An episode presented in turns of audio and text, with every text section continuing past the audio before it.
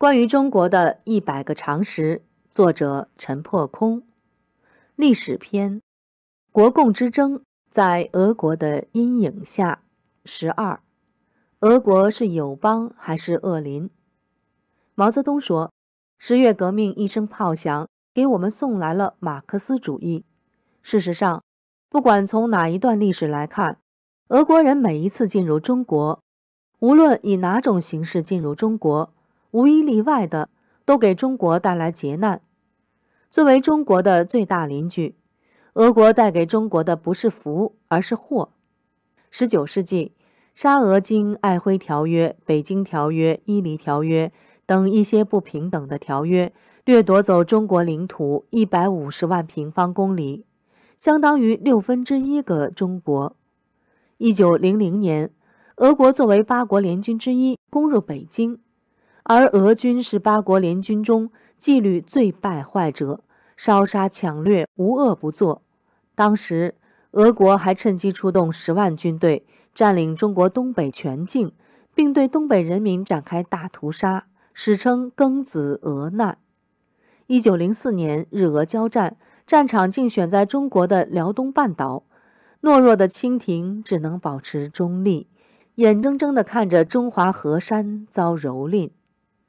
二十世纪初，苏联向中国输入共产主义，成为中国祸乱不止之源，陷中国于数十年内战，神州干戈不息，生灵涂炭。二战尾声时分，当美军历经多年鏖战，从太平洋方向击溃日本之后，苏军突然开进中国东北夹击日军，并大肆抢掠中国物资，奸淫中国妇女，附带实现的。还有两个战略图谋：其一，取得中国东北特权，中共见证后以条约形式予以承认；其二，扶持中共，使中共军队取得东北控制权，获得战略制高点，中共得以在数年内颠覆国民政府，把中国人民推向诸如大跃进等水火深渊，数千万人死于非命。对此惨剧，俄国人功不可没。罪不可赦。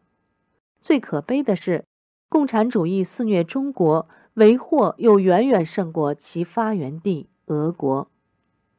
上世纪五十年代，朝鲜战争爆发，斯大林和苏联政府先是怂恿中共出兵，承诺会与中方联合出兵，继而变卦，谎称中方出陆军，俄方出空军，最后连空军也是中共自己上。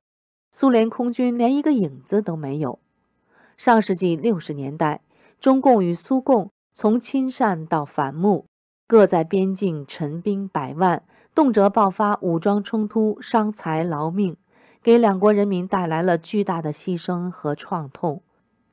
后来，俄罗斯强人普京当政，利用中国牵制美国，向中国大量输入军火，且所以高价，比如。二零零二年初，中方购买俄方两艘现代级驱逐舰，原价六亿美元，但经俄方利益集团从俄北方造船厂转手给波罗的海造船厂，在卖给中方时，价格居然炒到十四亿美元，被敲诈了整整高出一倍多的价钱。俄罗斯一边向中国出售武器，一边向印度和越南出售更高规格的武器。令后者牵制中国。事实上，除了以美国为首的亚洲联盟围堵中国，俄罗斯也在围堵中国，唯以他自己的方式，即联合其传统盟友印度和越南，形成俄罗斯、印度、越南铁三角，钳制中国。俄国人惯于隔岸观火与趁火打劫，俄罗斯巴不得中国与周边国家开战。一旦中国战败，俄罗斯则可从北方大举侵入中国，少则趁火打劫，打捞一把；多则占据要津，瓜分中国。就像二战结束时苏联对日本所做的那样，火中取栗。俄罗斯历来是中国最大的威胁者和侵略者，掠夺中国领土最多，损害中国利益最巨，按理也是未来中国最大的潜在敌人。如今，中共又与俄罗斯打得火热，除了历史上的渊源，中共受俄共扶持指使共建共产国际的不堪发迹史，更有反西方、反民主、反文明的臭味相投。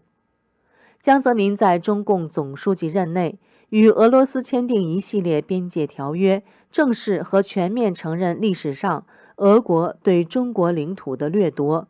为了向文明世界炫耀武力，中俄不断举行联合军演。期间，中共首次主动引进外国军队，在中国领土上耀武扬威。二零零九年二月，发生俄军炮击中国商船事件，中方八人死亡，商船沉没。为破停这艘商船，俄军竟开炮五百发，倾泻的正是俄人对华人的深刻仇恨。由此，也折射出两国关系的实质：政府热，民间冷。两国当权者各怀鬼胎，互相利用，中俄宿敌，民间深仇未消。对日本而言，俄国同样是恶邻。二战期间，苏联与日本签订苏日中立条约，承诺互不侵犯，但苏联暗中援助中国各派，用中国牵制日本。尽管美英中联盟多次要求苏联对日本开战，苏联均无动于衷。苏联。也没有签署决定战后秩序的开罗宣言和波茨坦公告。然而，等到美国击败日本，眼看日本败局已定，就在二战结束前的最后一个星期，苏联突然背信苏日中立条约，匆忙对日宣战。苏军开进中国东北，围困日军，还趁机占领日本北方四岛，至今不还。进入二十一世纪。俄国入侵乔治亚，肢解这个国家；又入侵乌克兰，吞并该国属地克里米亚。俄罗斯继续成为周边国家的恶邻和噩梦。